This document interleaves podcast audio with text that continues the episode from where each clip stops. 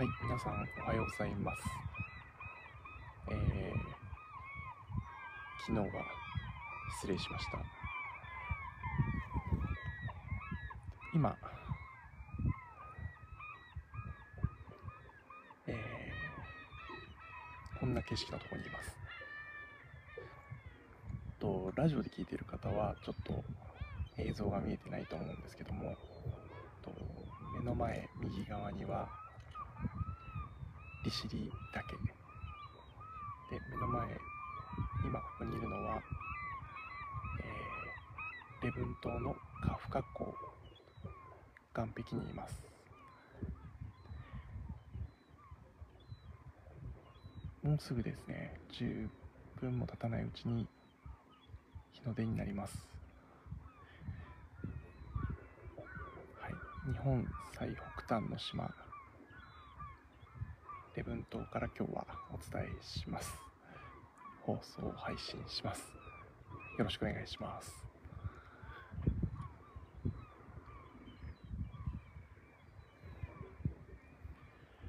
今ですねもうほとんど周りはかなり明るくなってきていてもう朝焼けもほぼ終わりに近づいてもう今から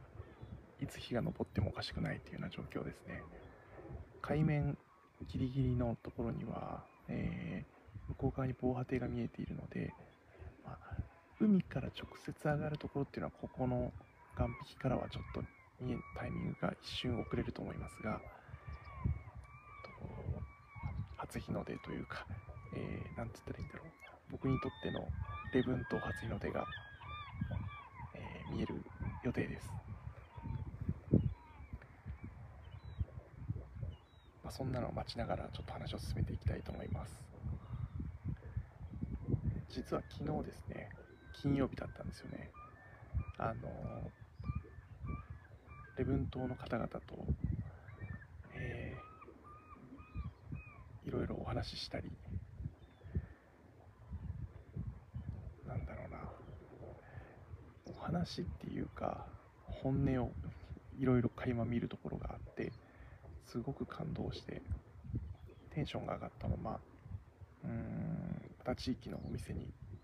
えー、居酒屋さんっていうのかな入ってと、まあ、一緒に行ってる人たちだったりそこで交流した人たちだったりと、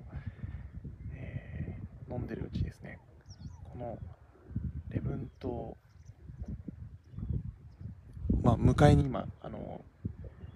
映像で見てる人は利尻岳が見えてると思うんですけどその名の通り利尻昆布が有名な場所でもあります。この礼文島の昆布も実は利尻昆布っていうブランドになるんですね。でその利尻昆布の中でも最高級とされるのがこの礼文島のカフカ産カフカ漁協産の昆布になります。その昆布をですね焼酎につけながら、え、飲むっていうのを美味しすぎて飲みすぎて、えー、昨日の配信をすっぽかしてしまいました。申し訳ありません。はい、えー、そんなですねところから始めていきたいと思います。今日も、まあ、日の出がね上がればそっちの話もしたいと思うんですけども今日もねつぐらい話したいなと思ってます。いやでもまだあの、寒いっていうほどでもなくて本当に心地よい、えー、涼しい、えー、爽やかそんな朝ですね。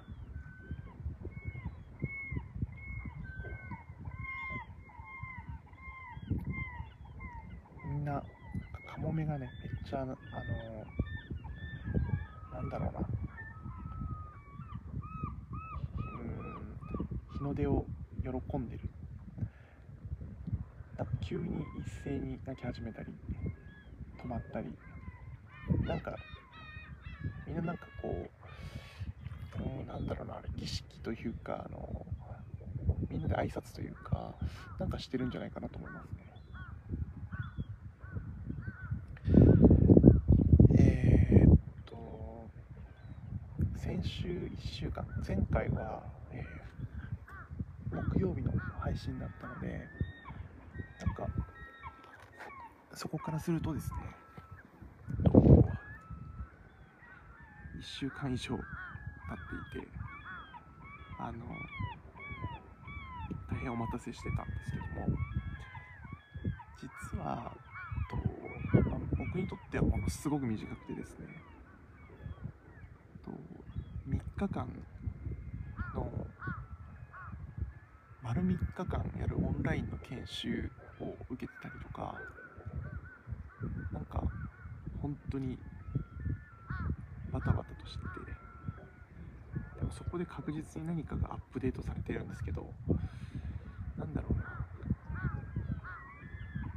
うん。まだね言語化できてないんですよね。その時の取ったメモを元にもう一回内容を整理したりとか何かものすごくいつもと違う咀嚼の仕方をしようとしてる、ー、脳みそがしようとしているっていう感じはあります、はい、だいぶ日の出が近づいてきたのかな。明るくなってきましたね。でうんとあこれちょっとせっかくだからみんなに全体を映像を見てる人はねこっちが、えー、フェリーターミナルでこうずっとぐるっと左側がフェリーターミナル。で日の出の1礼文あ違う利尻岳でこっちの方がまた漁協漁港漁港じゃないな、えー、フェリーターミナルの周りっていう感じですかね。はい。でですねえっと僕の方はですねこんな感じですはいであもうだいぶ日が上がってるはずなんだけど雲で隠れちゃってるのかな。と一つは、ね、あの日本最北端の有人離島、えー、礼文島ということでなんだろうそこに来てこう思うことというかをシェアすると日本で人が普通に行ける場所として最北端なわけですね。でえっと今いる港は島の中の南の方なんですけど今日は思いっきり北の方まで行きます。でうん、まあ、言ってみればそのうんなんだろうな。まあ普通に考えると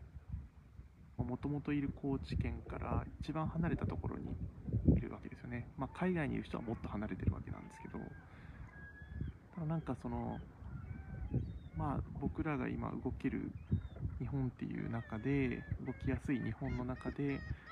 一番離れたところ一番北から今、えー、配信してるわけですね。で、まあ、太陽が上がってるんで、まあ、ざっくり東の方向を見てるはいるんですけどうーんなんかその自分が今日頃いる場所と離れた場所一番北から見てるわけですね。でそうするとなんかあのなんだろうな。まあなんかちょっと理屈っぽいですけどそのまあ、例えば、あの、うん、なんつったら三角法というか、なんか自分のことをすごく遠くから射程、遠くからの射程で見ると、なんかすごく、と角度がわかるというか、あ、なんか自分がいたところで、えー自分の居場所が分かるというか、うん、なんかそんな、あの、気がしますね。で、ここって国境離島でもあるんですよね。だから、本当あと北の方を見ると、もうロシアだし、なんかそんな、あのところから今自分が日本の四国の土佐山にいてみたいなことを考えるのにすごくいいですよね。でこれって僕が土佐山アカデミーに、えー、入るかどうするか迷った時最後迷った時に日の出がいよいよ上がってきましたね。わあ贅沢ですねこれは。土佐山アカデミーに、えー、内定が決まってその後きどうしどうしようっていうふうに思っちゃって、えー、宮古島でなんか反射的にその時東京にあのいたんですよね出張で。で反射的にその何かちょっとこう俯瞰して考えたいと思ってその出張に出た先からそのまま宮古島に行って宮古島で考えてたりしたんですよね。なんかその時のことをなぜか思い出します。なんであの自分がいる場所から離れて考えるみたいななんかそういう場所として、えー、レブントって一つ面白いなと思います、はい、もう一つはと昨日ですね。昨日一日もう朝から晩までいろいろアテンドを受けながら地域の人といろいろ話したんですけど地域の人ってざっくりしすぎてますけど例えば、えー、漁協の女性部の方とか、えー、なんか地域おこし協力隊卒業された方とか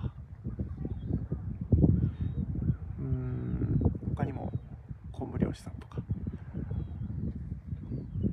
ろいろこう研修を作るための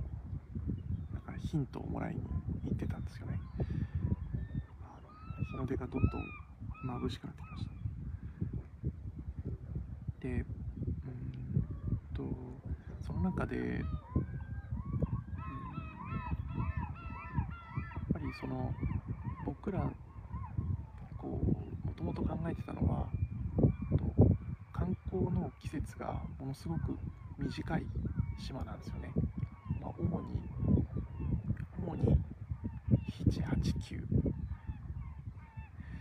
えー、その時にすごい大量の観光客がをさばいて、えー、一気に1年分稼ぐ。でそれをこうなるべく少しでも6月5月とか、9月とか広げて平準化していくみたいなそのためにこうすごい聞こえますか？このカモメの大合唱です。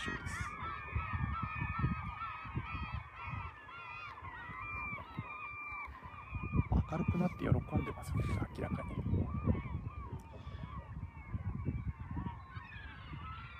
すごいなでえー、っと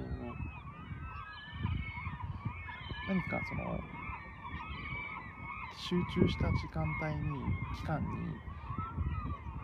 こう観光をいっぺんにやって、まあ、大変そうだし何かその一気に稼がなくてももっとなんだろうな花が花の浮島と呼ばれてますけどレブン島は。でもそうじゃなくて、何か研修プログラムなんかを走らせることによってもう少しその来る理由が花だけじゃなくて他の学びに来るとかそういうことができればもっとこう暮らしも楽になるし、うん、暮らしも楽になるという言い方はちょっと大げさですけど、えー、仕事の少し緩やかに、えー、広く、えー、長い期間の中で少しゆっくり稼げるみたいなことになるんじゃないかっていうまあこれこそ思い込みがありました。で結論から言うと、まあ、全くこう分かってなかったなというふうに思います。なぜかというとその僕らの簡単に想像してるその678で稼ぐっていうような感覚っていうのはまあ分かってない人の言うことで本当にその期間めちゃくちゃ忙しくて、えーみんなこう基本的には漁漁業か観光をされている観光に関わられていると。その中で漁師さんは、まあ、一人で、稼ぐっていうことはまあ無理なんですよね。例えば漁といえば昆布漁ウニ漁他にもタコとか、えーえーニシンとかいろんなものがあるんですけども、まあメインは昆布とウニ。で昆布も、えーウニも何時までに、えー出荷しないといけないとかそういうのがある中で毎朝早くから動いて、えーそしかも季節も決まってますし天気も決まっていてもうその期間にどれだけ稼げるかっていうやっぱり話になるんですよね。で一人じゃできないからご家族を、えー家族ぐるみで、まあ巻き込んでというか共同体としてやっていくわけなんですけどその例えば民宿を、えーやられてるとか、えー漁業をやられてるとか、まあ同時にやられてるとかそうなった時にうん本当にあの毎日がスケジュール聞いただけでもパツパツなんですよね。それはその忙しいとかあの忙しい、えー今週から今週まで忙しいとかいうレベルじゃなくて毎日が忙しいんですよね、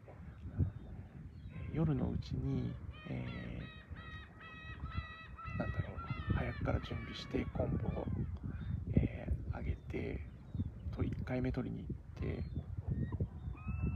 乾かしってかあの乾かすところまでを引っ張っていってそれからもう1回取りに行っていうようなことをやるときに当然、仮にお父さんが取り、まあ男の人が取りに行くんですけど取りに行って戻った時に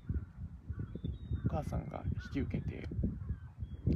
えーそこまで運んでいかないとすぐまた次の取れないわけですよね。もうそれだけでも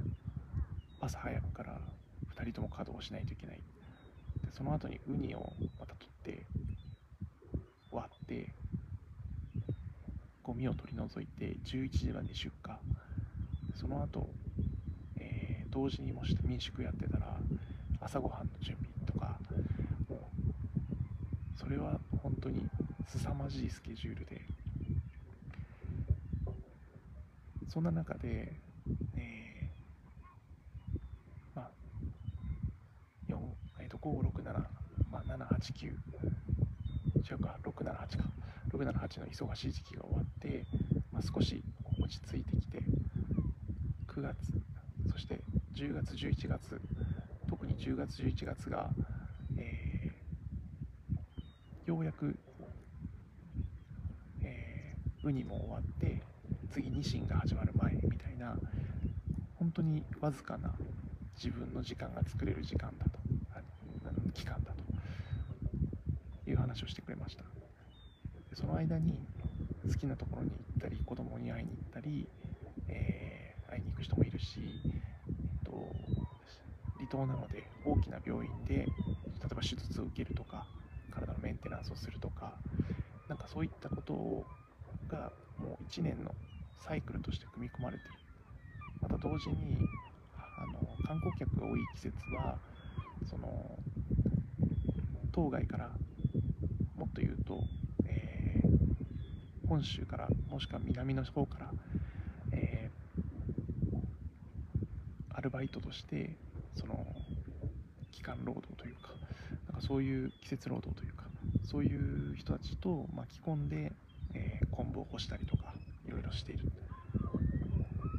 だからその急に僕らが10月とか11月に何かをやりますって言っても全体のサイクルが違うんですよね。っていうのが、えー、昨日ようやく分かってきました。でまあ本当に来てみないとそのそのテンションというかお母さんの話してる口ぶりとか表情とか、えー、分かんない分かんなかったなととあの心に、えー、深く届きましたはいでそんなことがあって今日もまた一日、えー、いろんな人に話を聞くのでその辺を頭にインプットしてまた新しいアイデアにつなげていきたいと思っています。それが2つ目。3つ目はですね、えー、なんだろうお土産についてです。と多分、えー、ちょっと覚えてないんですけど、えっと、この投稿の中に、えっと、ディスク、えーなんだキャプションのところにおそらく、えー、昆布ウニステッカーみたいなのが書いてあったと思います。違ったかななんかそのえっ、ー、と昆布買ってこいよとか、えー、とこんなこんな、えーと、とお土産があるよみたいな話も僕も発信しようと思うのでまた興味がある人はとセンジャーもしくはコメント欄に書き込んでいただければ、まあ、間に合えばですね僕が、えー、気づけるタイミングであれば気づ、えー、買って帰りたいと、えー、代理で買って帰りたいと思います、はい。えー、去年来た時もと最高級利尻昆布と言われるレバントカフカスさんの、えー、昆布。これ大人気でしたね。地域のあの土佐山の人にも大人気でした。あとはうんとねウニウニ缶。ウニの缶詰。これもね、え僕全部あげちゃったので食べてないんですけどあの食べた人からはもう大絶賛でしたえー、そんな感じかなステッカーはねなんかもらったんで持って帰ろうと思います興味のある方は声かけてくださいはいこんな感じかななんかあの前半話した。3日間受けた研修のそのフィードバックも自分の中で整理がついたらしてみたいと思うしうん、まあ、今日今日かな？今日一日また取材をいろいろするのでまたその途中経過もアップしていきたいと思います。今日も夜は、えー、まあ、飲み会になるのか、えー、結構がっつり話し合うのかどうなるかはまだ分かりませんけど、まあ、せっかくねあの日本最北端の国境友人離島礼文島にいるのでなんかここでまたちょっとヒントをいっぱい持って帰ってと他の案件にもね生かしていきたいなと思います。はい、というわけで昨日ライブをすっぽかした吉富でした。ありがとうございます。さあ、えー、っとですね、よいしょ。今、だいぶ明るくなってきました。こんなところにいます。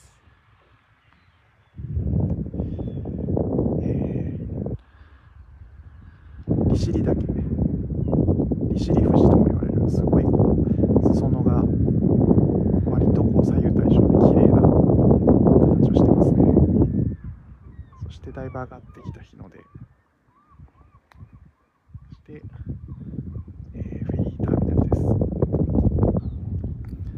これちょっと風がガサガサ言ってるかもしれないですね。はい。いつもあの一人じゃできんもんの放送の時は、まあ、通常は金曜10時なのでこんばんはって言ってるんですけど今日はおはようございますで始まったっていうのも僕にとっては新鮮な感じです。はい。じゃあ今日もえー、今日はだから土曜日なんですよね。えー、皆さんも、えー、9月3日素敵な日になりますようにお祈りしております。じゃあ僕も今から朝ごはん食ってきます。じゃあ今日はどうもありがとうございます。失礼します。バイバイ。